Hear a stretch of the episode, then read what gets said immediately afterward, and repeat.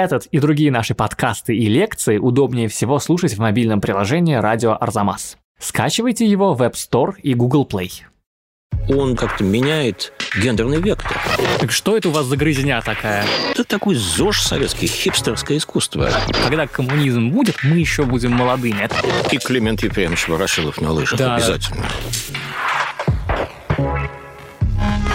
Здравствуйте!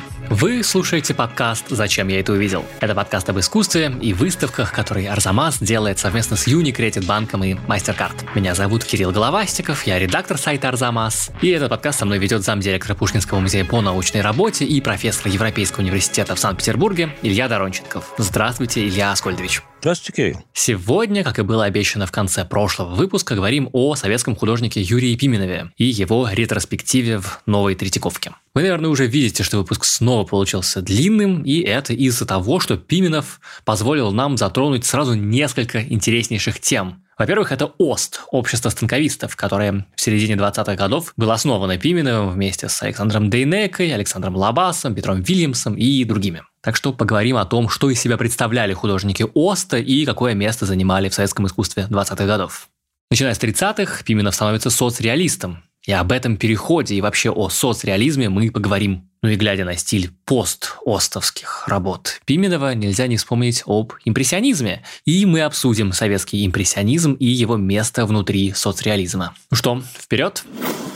Илья Скольдович, вот интересная, конечно, ситуация с выставкой Юрия Пименова, потому что, ну, с одной стороны, фамилия Пименов – это, ну, не самая известная фамилия в мире русского искусства 20 века. Это вам не Шагал, не Малевич, не Гончарова и не Глазунов. С другой стороны, если даже вы не знаете фамилию Юрий Пименов, да, то как минимум одну его картину, наверное, знают все. Картину «Новая Москва» с девушкой в открытом автомобиле, едущей, э, значит, по перестраивающейся Москве второй половине 30-х годов. По охотному ряду она едет. Вот это такая визитная карточка оптимистического советского искусства, особенно раннего, да. И вот это такой редкий случай, когда э, какое-то произведение, даже не произведение, образ, какой-то образ художника сильно известнее, чем его фамилия, да. Это такой образ с открыток, образ эм, коробок шоколадных конфет или чего-нибудь такого. И мне кажется, что во многом это такой парадокс, он даже в некотором роде, ну, символичен и важен для этой выставки, для ее, мне кажется, для многих ее посетителей, потому что я думаю, что многие люди, которые будут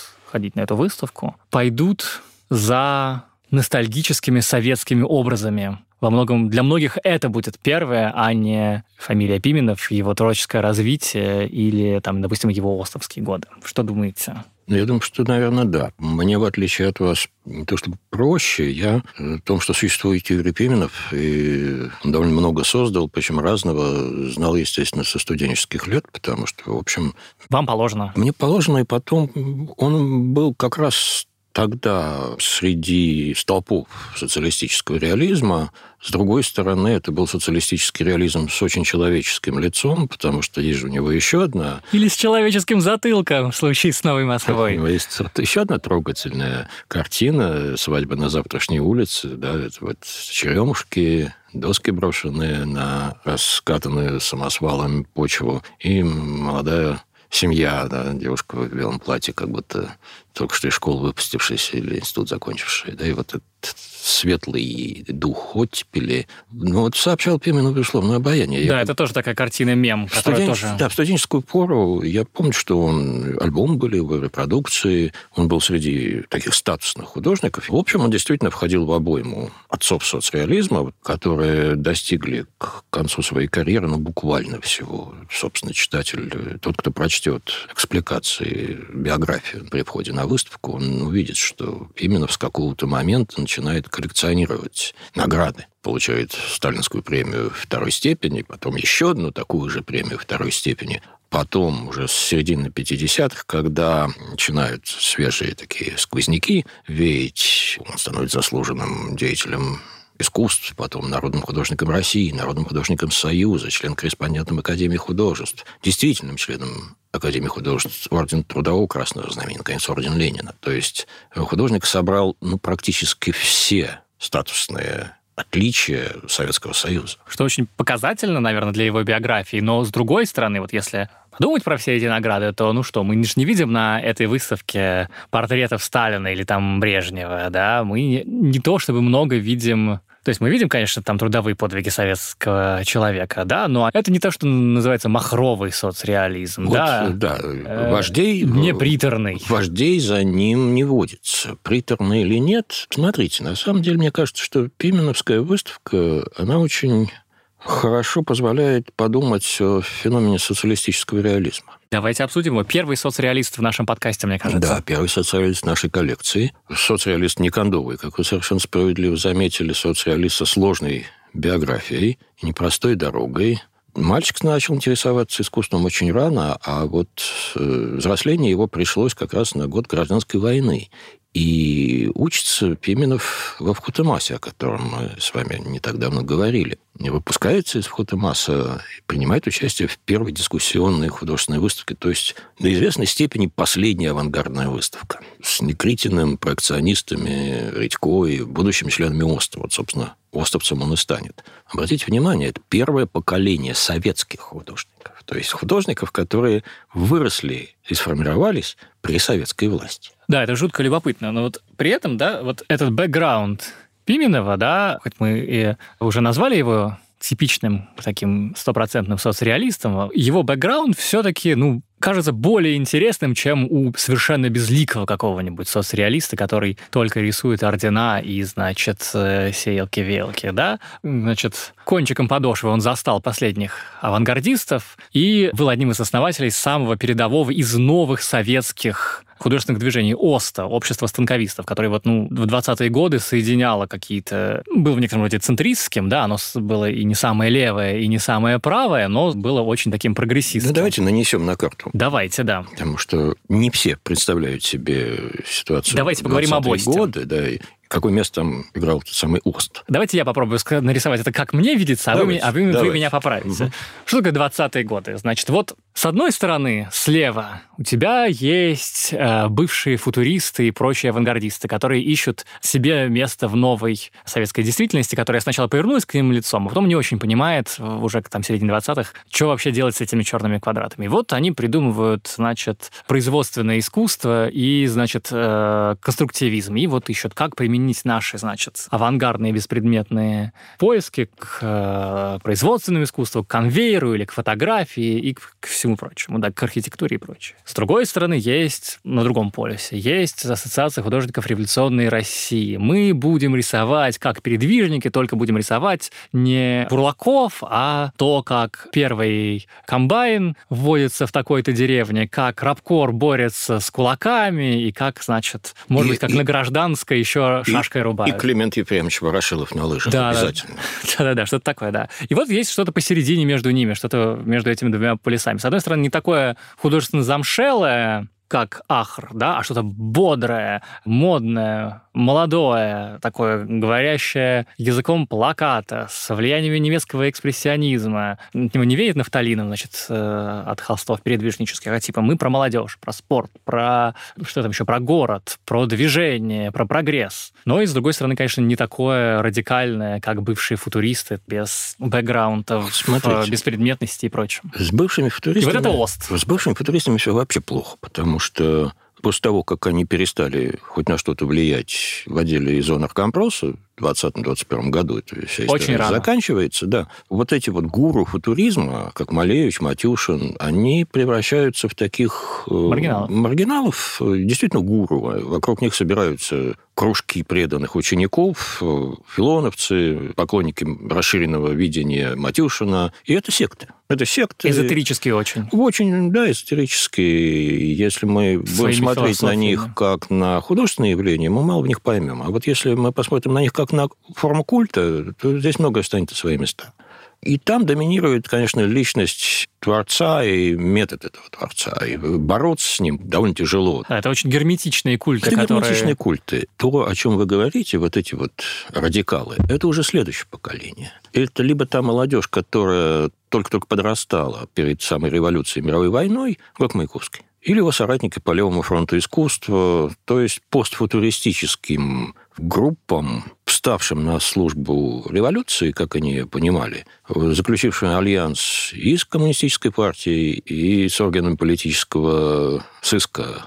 И, в общем, люди, совершенно ассоциирующие себя с прекрасным новым миром и стремящиеся сделать из искусства инструмент. Вот, собственно, лефовская идеология – это искусство как такового не существует. Искусство – это способ изменить действительность. Построить коммунизм. Построить коммунизм, но это еще и способ воздействия на твою ментальность. То есть мы... Пропаганда. Нет, пропаганда – это я тебе в уши вкладываю. А сверхзадача конструктивистов и лефовцев – это создать такое искусство, которое своим воздействием будет мозги тебе переформатировать. Это очень амбициозная задача, действительно футуристическая задача, утопическая. И вот ее далеко не все руководители партии и правительства могли просто понять. Ну, есть замечательный анекдот э, исторический, я не поручу, что он реально случился, но он очень показательный. Якобы зашел какой-то спор между советскими военачальниками, и маршал Тухачевский в сердцах сказал командарму Буденному, так вам, Семен Михайлович, не все и объяснить-то можно.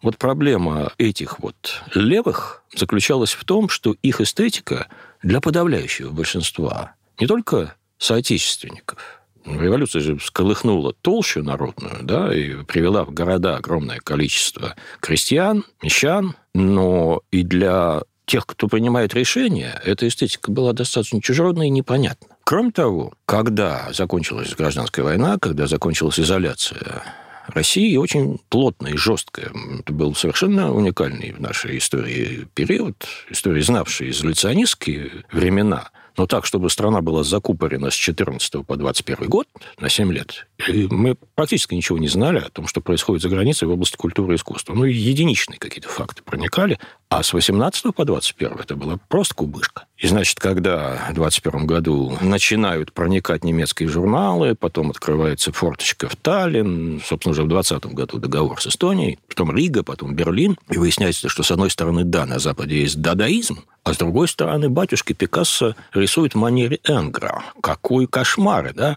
Лидер революции нас предал. То есть, когда форточка открылась, оказалось, что пластическая революция на Западе закончилась. Запад вернулся к нормальности, к фигуративности. И выяснилось, что в общем и в русском обществе существует очень сильный запрос на фигуративность. 23 год, выставка картин. Это название, да, это не, я не описываю, это название события, выставка картин.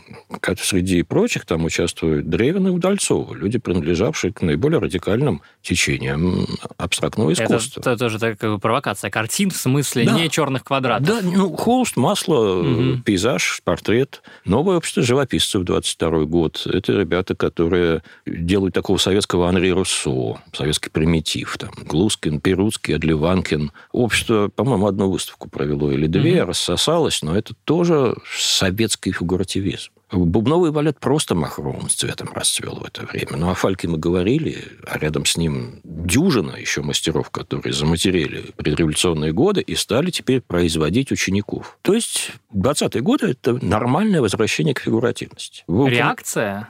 Нет, Нормализация. Угу. Вы упомянули Ассоциацию художников революционной России, сокращенно АХР, которую те, кто конструировал историю социалистического реализма, при Сталине, они, безусловно, сделали главным ядром социалистического реализма, это действительно периодический зомби. Да? Это вот описательный рептильный реализм, только вместо страдающих мужичков и околоточных, ну, там красноармейцы и работницы, ну, и обязательно портреты вождей. Почему это зомби? Ну, потому что оболочка передвижническая, а совести нет. Mm. Все-таки передвижников совесть-то была. Даже при том, что они, в общем, более-менее успешно зарабатывали себе на жизнь, но говорили-то они о, о правде. Угу. Потому что русская интеллигенция это время считала правдой. И вот в этом раскладе, конечно, Ост занимает совершенно особое место.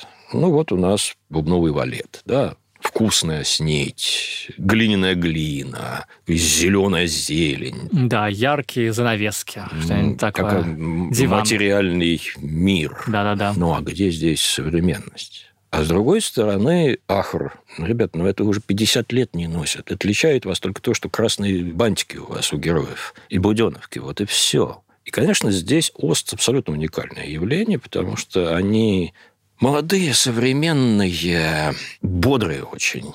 они не боятся оказаться реакционными, потому что ОСТ – это общество станковистов. Да, тоже название. Кто у нас сказал, с одной стороны, декларация идеологическая. А мы возвращаемся к картине. Мы к возвращаемся картине. к картине, да, 22-23 годы. Это время, когда лев формируется, который приговаривает все неутилитарное искусство к смерти. Это когда Николай Тарабукин пишет книжку от Мольберта к машине. А, и когда, в общем, так, оглядываясь по сторонам, художник, который кисточку в руках держит, должен бы задуматься о своем будущем, тем более идеологически, потому что вот эти вот бравые ребята, которые провозглашают смерть станковизма, они, конечно, себя позиционируют как самые настоящие революционеры, коммунисты, ленинцы и прочее. И ожидают, что искусство и общество пойдет по их да. дороге. Но оказывается... В, в этом отношении молодежь Пименов Тейнека, Вильямс, другого немножко Колера,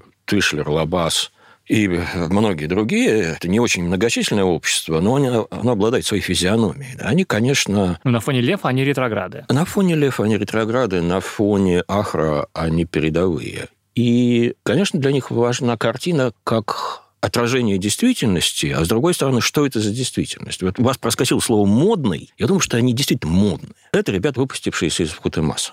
То есть у него, у Пименного и у его соратников отличный формальный инструментарий. Вот им выдали такой чемодан. Их научили. ключей, стамесок и всего прочего. Их научили. Кроме того, они очень хорошо смотрят на Запад. Это же время, когда, собственно, Россия приоткрылась к Западу снова, и это довольно редкий случай советского модернизаторского искусства. Вот мы, опять же, говорили в подкасте про вход и масс о том, что русская революция обладала определенным модернизаторским потенциалом. То есть у нее было видение будущего как будущего передового социального, технического, современного. Да, это потом построили. Потом быстро сменилась реакция, но изначально, потом разумеется, начали эти... строить колоннады. Mm-hmm. Да, и Рим вернулся такой имперский. А до этого, в общем, существовали определенные идеологи, очевидно, часть партийных руководителей, для которых этот язык был, по крайней мере, инструментальный. Какой язык? Который из языков? Современного искусства. Угу. Посмотрите, Передового. посмотрите на то, что изображают постовцы. Ну, собственно угу. говоря, мы и говорили.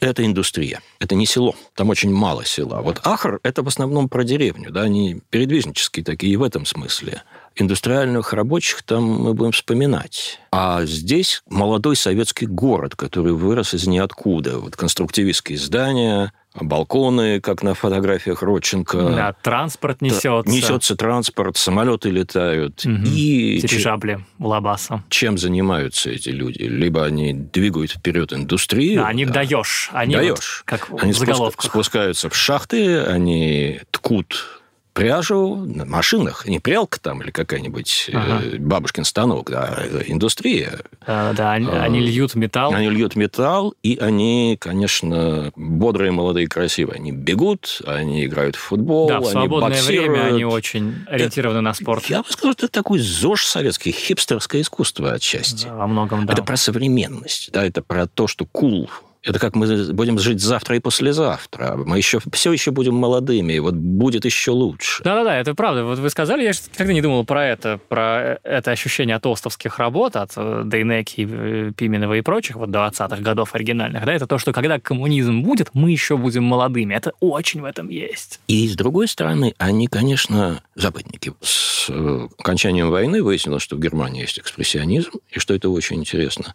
Угу. И он эмоциональный после кубизма и абстракционизма после Малевича экспрессионизм очень хорошо зашел. И вот это месиво, это коктейль, он, собственно, в ОСТе и проявляется. Там плакат, там кино, фото, карикатура. Ну, не мной замечено, что для Пимена очень большую роль сыграл то, что он был журнальный график, что он умел построить плоскость листа, и ранние его станковые полотна в очень большой степени, огромные полотна, в очень большой степени производные от графики. Они монохромные, в общем, им цвет-то не нужен особенно.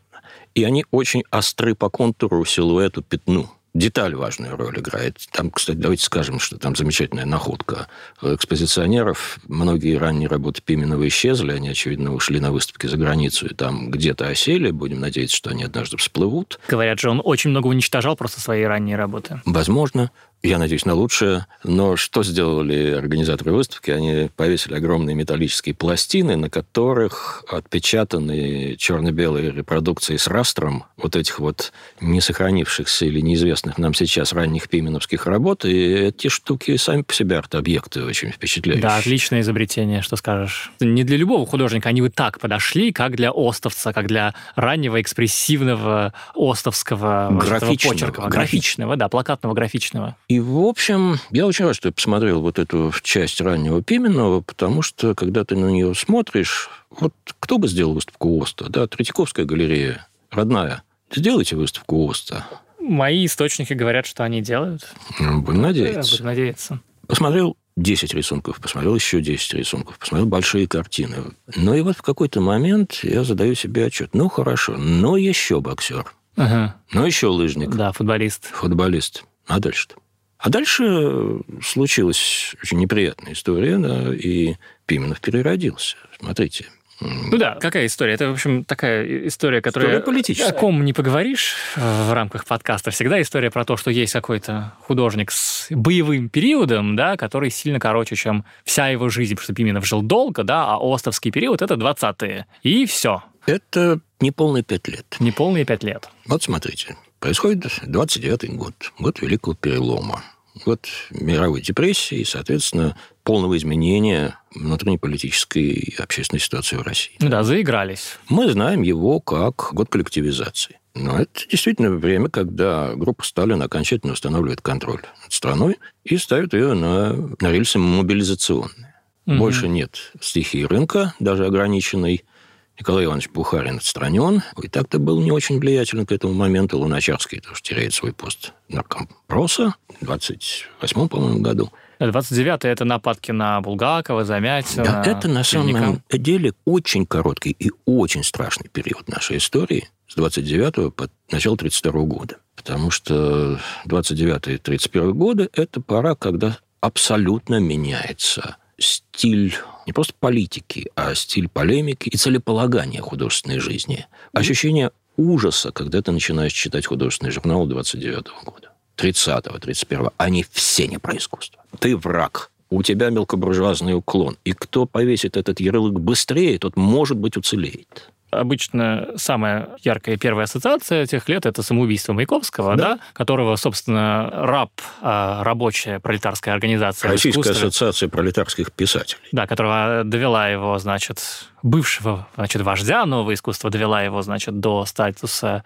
ну, не... Попутчика. Попутчика и почти врага, и вот он кончает с собой, а, как мы знаем, через пару лет самих раповцев, которых слишком ну, стали много о себе думать, слишком много власти на себя брать, и их ликвидировали. Подобные хунвейбины были и в художественной среде. Это была Российская ассоциация пролетарских художников. Это была натуральная демагогия с целью борьбы за власть в художественном мире. И эта вакханалия продолжалась несколько лет. И на фоне этой вакханалии был разрушен ОСТ, внутри ОСТа произошел раскол, Дейнека ушел еще в 28 году в группу «Октябрь». Это в такой... каком смысле разрушен? Потому что ему было невозможно существовать уже, да? Ну, Это... потому что то, что творилось в художественном мире, отражало то, что творилось э, в стране. Охота на ведьм. Попытки разделить вот этот наш пролетарский, а этот вот писатель-попутчик, то есть он, конечно, хороший писатель, но только у него идеология происхождения так себе, а вот это враг – ну, вот Булгаков, собственно, тогда получил очень сильно, и не только он, и Пельняк, и Замятин. Замятин, Артем да. Веселый, да. да. Ну, то есть, получается, ОСТ э, прекращает существование, потому что если у тебя есть какая-то организация, в которой, которая буквально в своем названии не клянется верности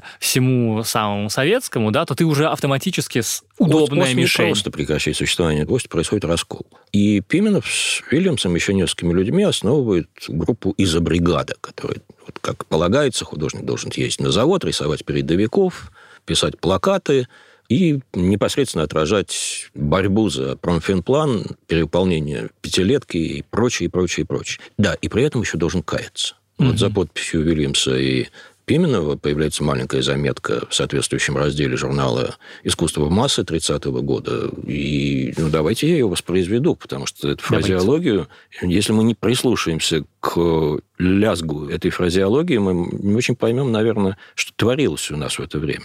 Называется это все «довольно художественного брака». Писать музейные, академические, так называемые французские картины с реверансами в сторону заводов и тракторов – не работа советского художника, а просто увеличение количества брака и лома в стране. Не механическое изображение индустриальной вещи, индустриального человека, мертвого индустриального пейзажа и сентиментальной колхозной клюквы, а четкое политическое и общественное отношение к этим вещам и явлениям, прямая агитация и пропаганда – таковы основные линии пролетариата, пролетаризирующего советского искусства. Так в наших условиях искусства не станковизм, а публицистика – не музейный олимпизм под красным соусом, а острота и ударность фильетона. Патетика и сатира сегодняшнего дня должны определять искусство СССР – если из этих элементов выйдет генеральная линия советского искусства, то это искусство станет действительно крупным общественным явлением, а не анемией мелкого кустарничества. Это касается и попутчиков, и пролетарского сектора. Долженствующая ударность пролетарского сектора в этой работе совершенно очевидна. То есть, подписываясь вот под таким заявлением, значит, в соответствующем печатном органе, да, Пименов и Вильямс вместе с ним, да, они фактически выступают против всего того, чем были за два года до этого, за три года до этого. Да? Ну, всего не всего. Ну, не всего, но французское влияние, вся это как... Э, э, здесь есть несколько ключевых понятий и несколько мишеней. Они, безусловно, бьют по старому ахру, колхоз под красным соусом. Да, да, да. Они бьют по таким объединениям, как «Четыре искусства» и некоторые другие, или «Бубновый балет», уже не существующие, но просто размножившиеся. Это вот французское влияние. А с другой стороны, в этом тексте я ощущаю колоссальный страх и дезориентацию. Вот эти годы... Э, Вы имеете в виду, что он публикуется ради самосохранения? Это не так просто. Это борьба очень молодых и очень амбициозных людей. Пименову в этот момент 27 лет. Угу. А он уже состоявшийся художник. Несколько выставок, заграничные поездки и так далее. И оказывается, что у него уходит почва из-под ног, причем выбивают ее, в общем, ну, товарищина. Они же все за советскую власть.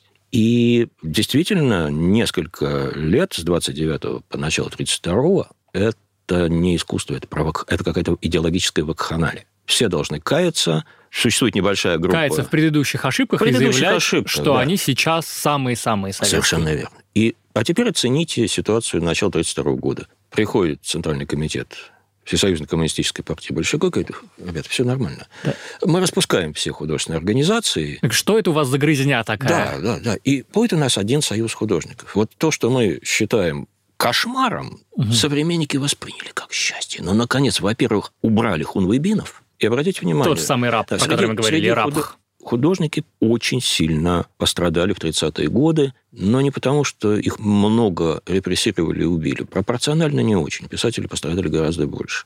Они пострадали потому, что они больше не могли писать так, как считают нужным. А вот если кто не сносил буйную голову, то почти все те ребята, которые составляли Российскую ассоциацию пролетарских художников, его руководство, в 1938-м, по-моему, они были расстреляны в Москве как такой вот троцкистский террористический кружок художников, что-то вот такое. Посмотрите на биографию Пименова, которая висит при входе, да, с лета 31-го по начало 32-го у него психологический кризис, и он не может То работать. самое время, То когда... самое время. Чудом жив-то остался.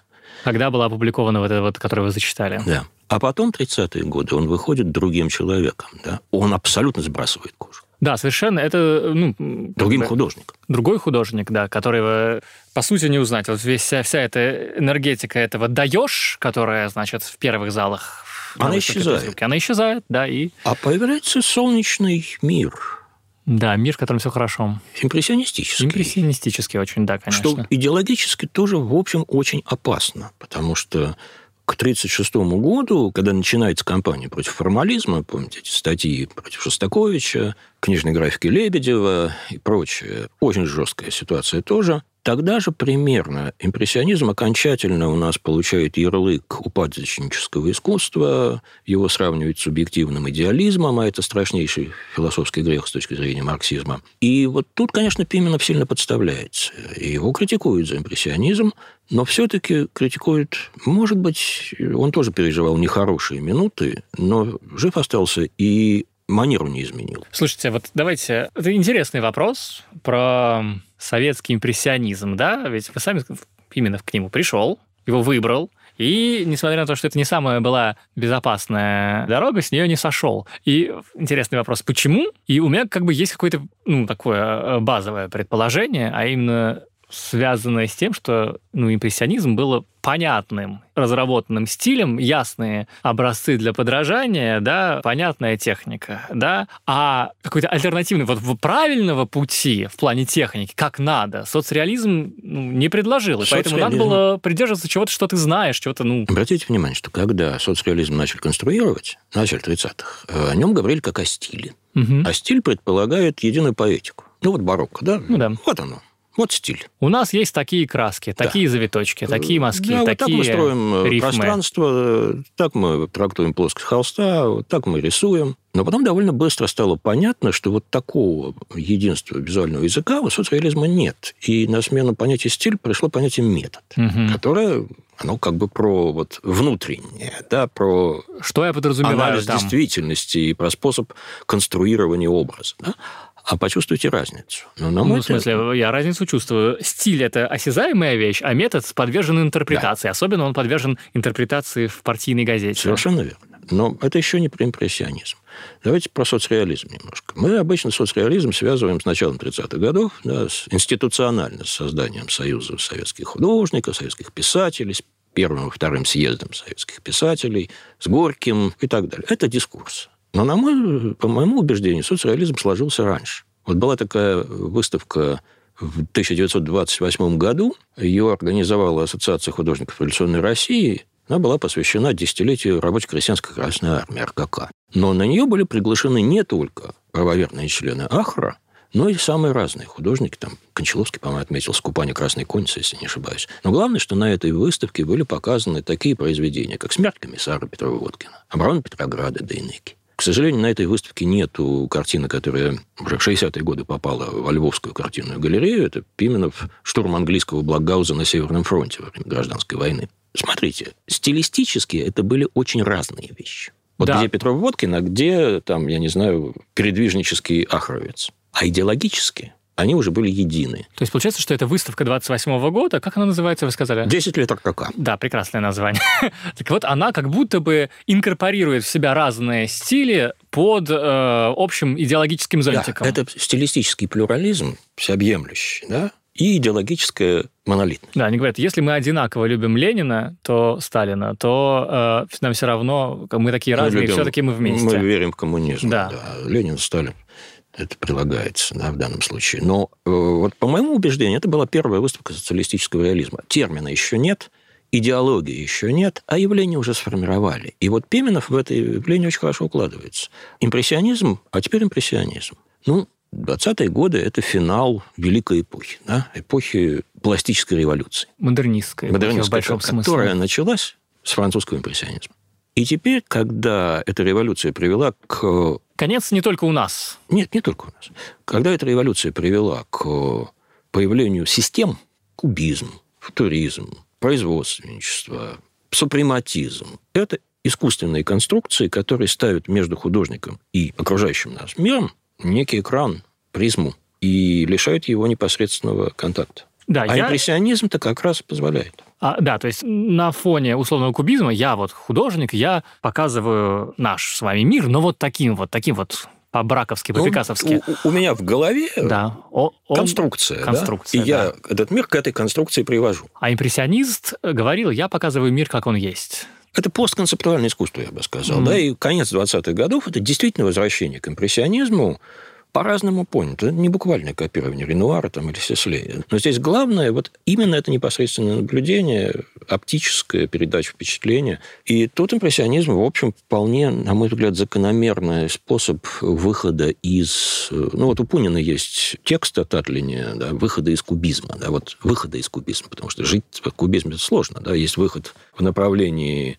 модернизма, как угу. на Западе, есть выход к реальности, к сложно понятому реализму. Ну и мне кажется, конечно, это некая капитан очевидность, что Пименов с его новым импрессионизмом, очень позитивным, оптимистическим, идеально попадает в запрос социализма. Но вот этот импрессионизм оказался, очевидно, Пименову гораздо ближе, чем его остовская физкультура. Да? То есть вы считаете, что это он не перешагнул через себя, Остовского, а это как бы и было для а, него настоящим. А, вот я не знаю, Кирилл, как ответить на этот вопрос, потому что, смотрите, в Пименове с 30-х до 70-х годов он ведь довольно гомогенен, да? Ну да. И «Новая Москва», и, допустим, вот эти девушки, бегущие по мокрым, мокрому да. асфальту да, 60-х годов, ну, из фильма «Стиляги» или сериала «Оттепель», а точнее, конечно, я, я шагаю по Москве из заставы Ильича, они ведь довольно близки. Но в Пименове этих десятилетий нет ничего от Пименова Оста. И вот, смотрите, его герои этого времени – это мужчины-спортсмены, мужчины рабочие, женщин относительно немного, они, по крайней мере, погоды не делают. А герои Пименного... После 31 После 31 года это почти сплошь женщины. Почти сплошь женщины, точно, да. Интересно, почему? Гипотеза, да, 20-е годы это все про прогресс, это как мы сейчас построим коммунизм, поэтому нужно что-то деятельное, да, а после этого это про «Остановись мгновение, ты прекрасна», что вот, как бы, конечно, это не коммунизм, но, в общем-то, мы уже живем в каком-то таком мире, где все я не знаю. Светло, и поэтому можно... Реф... Э, э, вот девушка едет на машине, другие девушки перебегают дорогу, вот, значит, сотрудницы фабрики, но вот они не на фабрике, а чай пьют или что-то такое. Ну да, это замечательная вещь. Может быть, лучшее, что он в 30-е годы сделал. Очень Триптих, неплохая. который в Екатеринбурге находится, триптих, да, то есть ему не хватает он мыслит уже не одной картины. Это такое в известном смысле сериально-кинематографическое мышление или мышление графика серий. Девушки миловидные, немножко комичные, вот, обаятельные у станка. Да, они действительно в другой части триптиха пьют чай, это очень хорошо сделанная вещь. Да, а в третьей части а триптиха третьей... они в ложе в театре. Ну, я, вы помните, Кирилл, что я сейчас сказал, глядя на это, ну, это как примерно Ренуара заставить воспевать индустрию. Ну, вот он находит такой выход для воспевания этой индустрии. Ему, конечно, больше нравится изображать просто молодых женщин. Да. Модно одетых, веселых, как сейчас сказали бы, на позитиве, да. Но если надо, я покажу их и на у станка, конечно, тоже, но вот они еще и время проводят. Вернемся, да? Что у него с войной? Да, о, Женщина ведет машину. Понятно, это само цитата. Она потом возникнет еще раз, но, к сожалению, третьего варианта уже нет на выставке. У него девушка на платформе с э, вещмешком, да, Э, ясно, что это война, сам колорит картины. Да. У него женщины, работающие на восстановление или собирающие урожай. Понятно. Он очень привязан все-таки к впечатлениям. Он живет в тылу, хотя его отправляют в блокадный Ленинград. Э, некоторые произведения связаны с блокадой, но все равно это вот женское лицо войны. А дальше... Да, есть, если смотреть на Пименова, то, ну, я сильно огрубляю, да, то никаких ужасов войны вы там не увидите, да? Что произошло, если глядя на Пименова? А сказать? ужасов войны в соцреализме мы вообще не увидим, да. если это не зверство фашистов. Да, это правда, да. Ну, ну, в смысле, ну, там нет и боя, да, там война... Почему мы, вы, вы сказали это уже? Почему мы понимаем, что это война? Потому что все темно как-то вокруг, да? И Колорит где, изменился. И где Пименов картины «Бег», да, где бежит угу. атлет, ему только дай винтовку в руки, а вместо гидроплана над ним Ил-2. Ну, такого там нет, нет. да. да. А вместо И этого... когда идет восстановление, эти вот капители моют или лепят тоже женщины. Угу.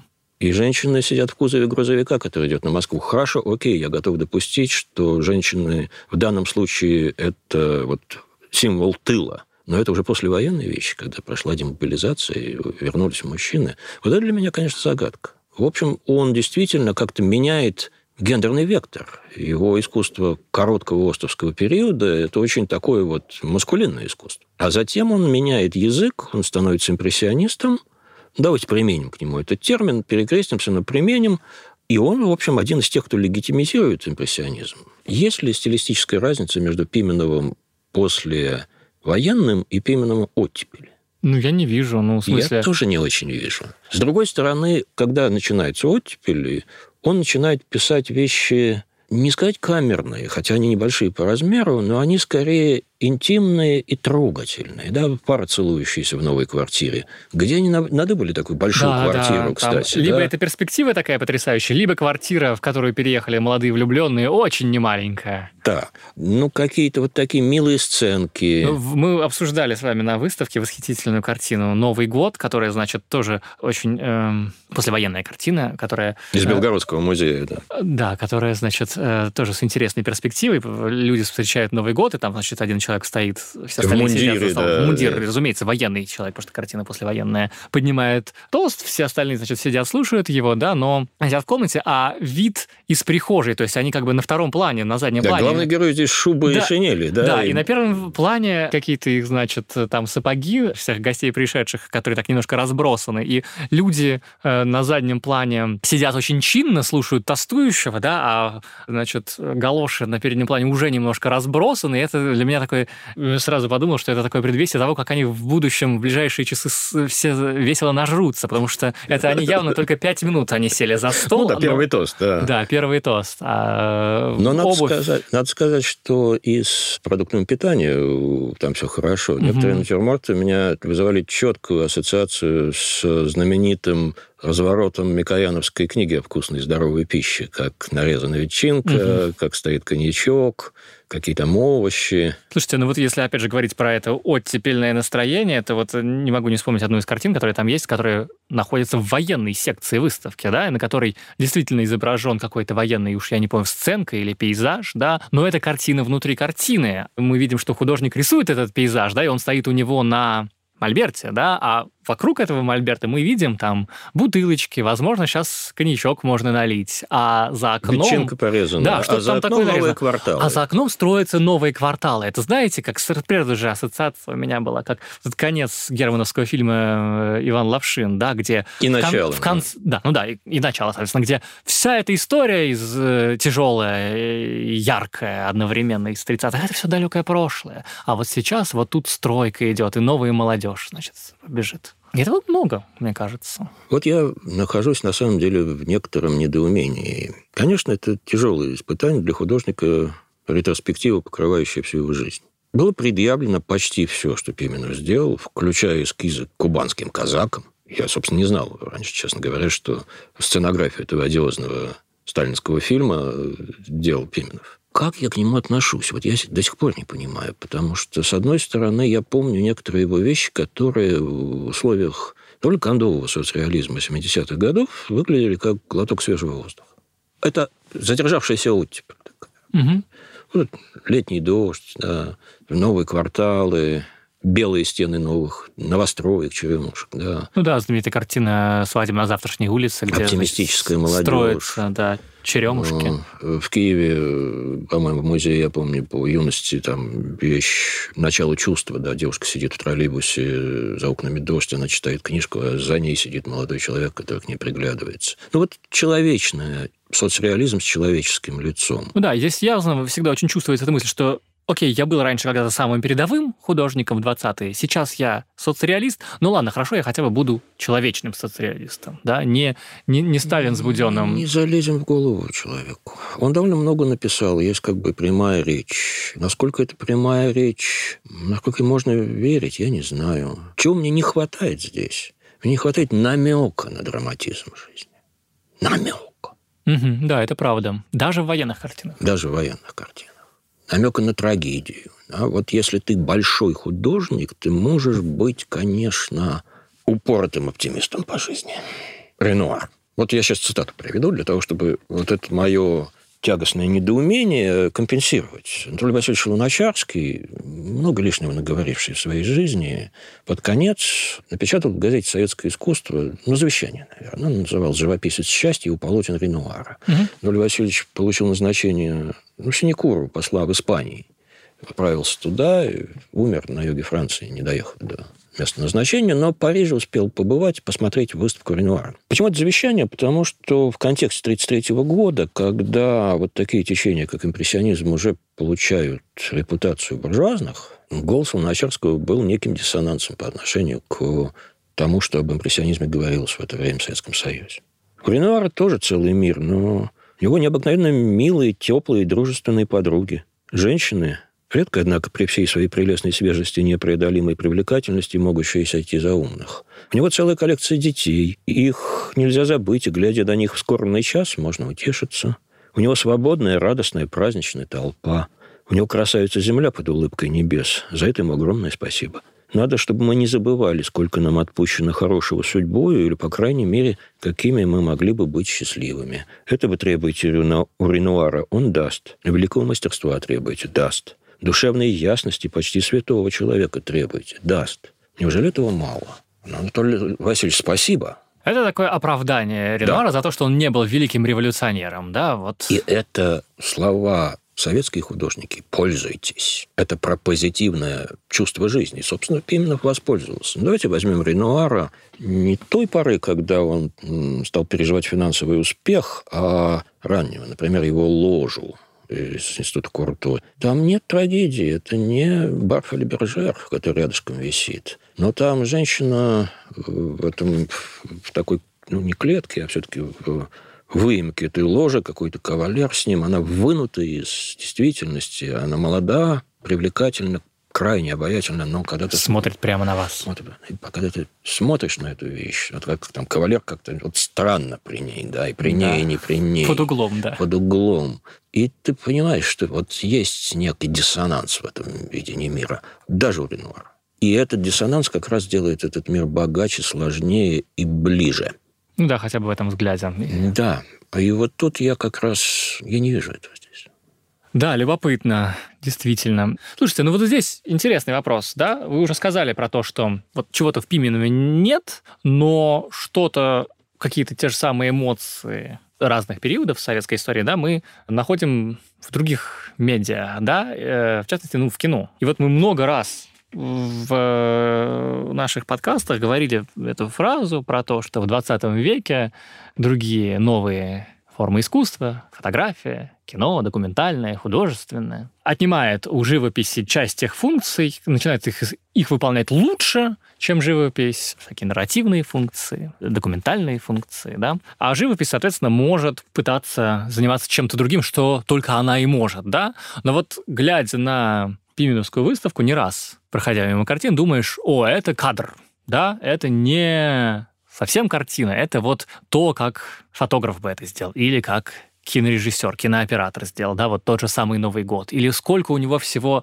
вот в этот сильный, я не знаю, как это кинематографист сказать бы, в профиль, да, когда жизнь такая в разрезе, вот эти девушки, которые перебегают дорогу, они вот в профиль очень видны, такое буквальное построение кадра, да, ну или все эти его, значит, девушки за рулем, да, они же, ну... Ну, такое ощущение, что за ними Дзиговертов стоит да, с, да. с аппаратом. Вопрос, да. кто смотрит на эту девушку с такой позой? Ты что, стоишь своими пятками на багажнике? Ну, конечно, нет, за тобой, за этой девушкой едет площадка, на которой стоит человек, снимающий. Только один человек мог увидеть эту девушку на, на машине с этого кадра. Разумеется, кинооператор, кто же еще. Вот, и это, ну, по-моему, супер интересно, да. А в этом здесь оказывается, что язык изобразительного искусства фигуративного вот здесь, в этом отсеке, да, в России и Советском Союзе середины 20 века отстает от языка кинематографа. Да, который у нас был ну, вообще... В общем, был. Довольно прогрессивный, да.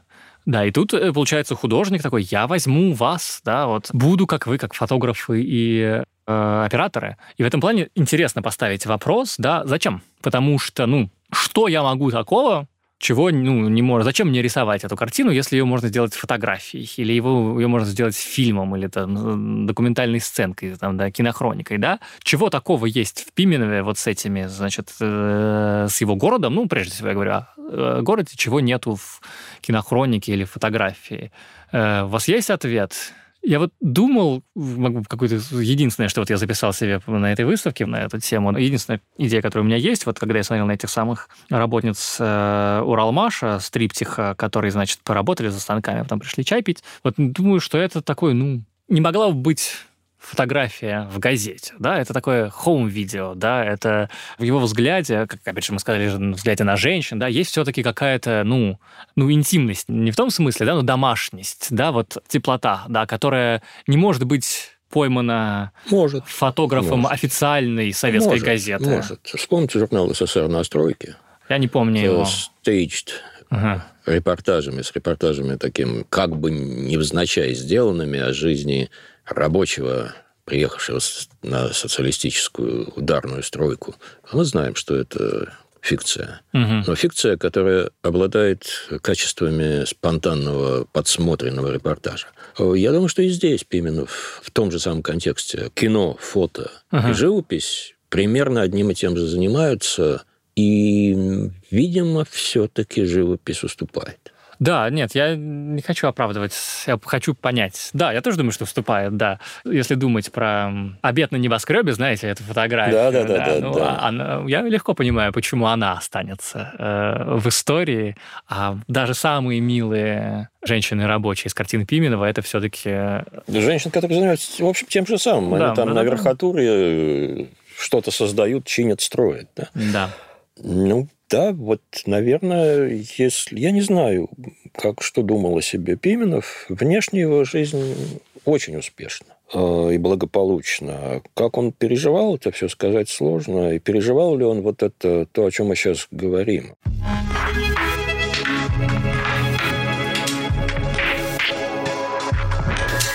Так, поговорили о Пименове, Осте и соцреализме. Время переходить к вашим вопросам, которые вы шлете на адрес arzamas собака arzamas.academy с темой «Вопрос в подкаст. Зачем я это увидел?».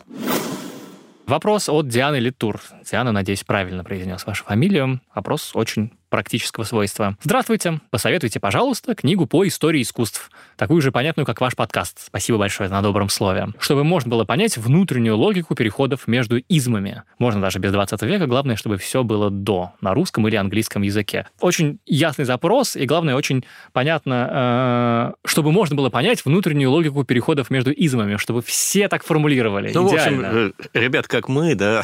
да. Слушайте, понятно, что хочется все в одном флаконе часто. Ну, это и надо часто. Да, но я немножко погрешу против собственного понимания, когда назову такие книжки, потому что я, во-первых, должен признаться, что я книжки не очень люблю, я люблю статьи. У меня статья питательнее, чем книга. Ну, вы исследователь, потому что вы специалист, а многим нужен учебник. Многим нужен, чтобы... Ну, в смысле, мне нужна, я никого не осуждаю здесь. Нужна одна книга, чтобы было от э, Адама до Потсдама, да? Ну, я, а, да, я бы тогда назвал две книги, которые существуют и по-русски, хотя они изначально появились по-английски.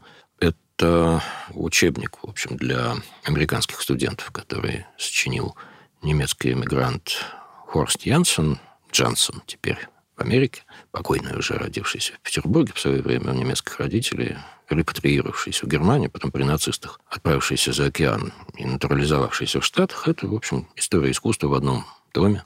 По неволе беглая и конденсированная, но вполне приличная. Вторая книга австрийского эмигранта Эрнста Гомбриха «The Story of Heart», которая mm-hmm. была как я слышал, написано для детей сначала, но она была написана так хорошо, что теперь ее взрослые читают. Вот она есть по-русски, поскольку, по-моему, она появляется в 40-е, 50-е годы, соответственно, вот совсем нового там не будет.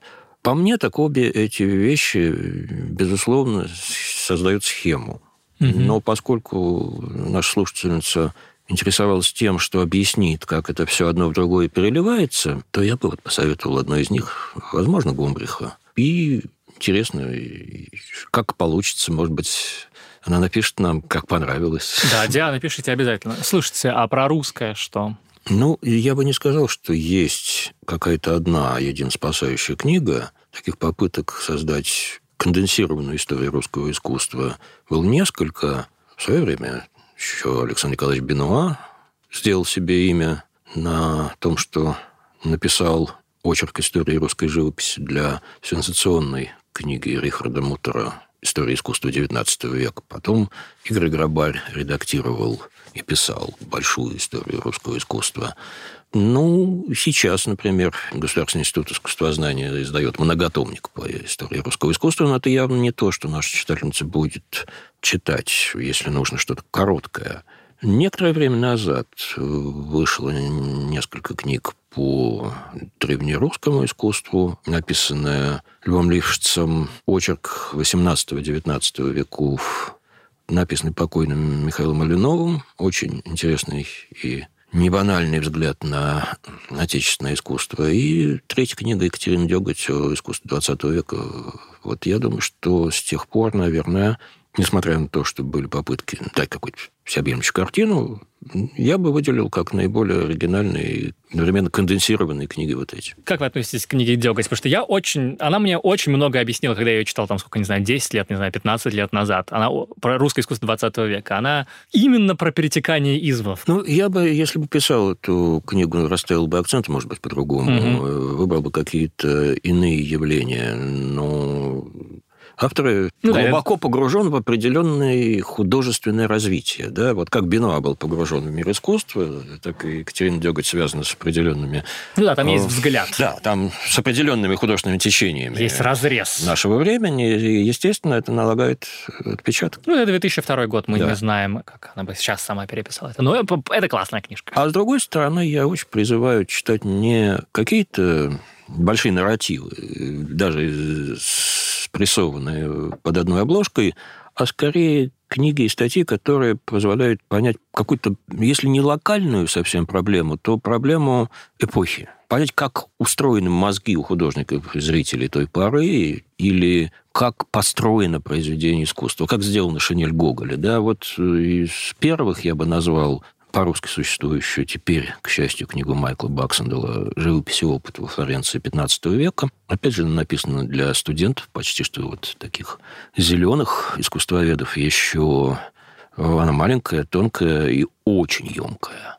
А по части того, как построена шинель Гоголя, ну, я бы посоветовал то, что писал Лео Стайнберг, американский историк искусства и критик, урожденный Лев Штейнберг, сын первого министра юстиции в ленинском правительстве, семья вовремя поняла, что надо делать сначала ноги. делать ноги из Москвы в Берлин, а потом из Берлина в Англию, ну, а потом Лио уехал в Нью-Йорк, и талант свой раскрыл именно там. Сначала как критик, потом как очень-очень интересный, пристальный аналитик шедевров. Да, у него есть несколько работ, посвященных ну, таким фундаментальным произведениям, как «Тайная вечер Леонардо» или «Минина Веласкеса» или «Авиньонские девки Пикассо», где он очень пристально выясняет, как это выстроено и как художественная структура, внутренне противоречивая в каждом из этих произведений, работает на формулирование смысла.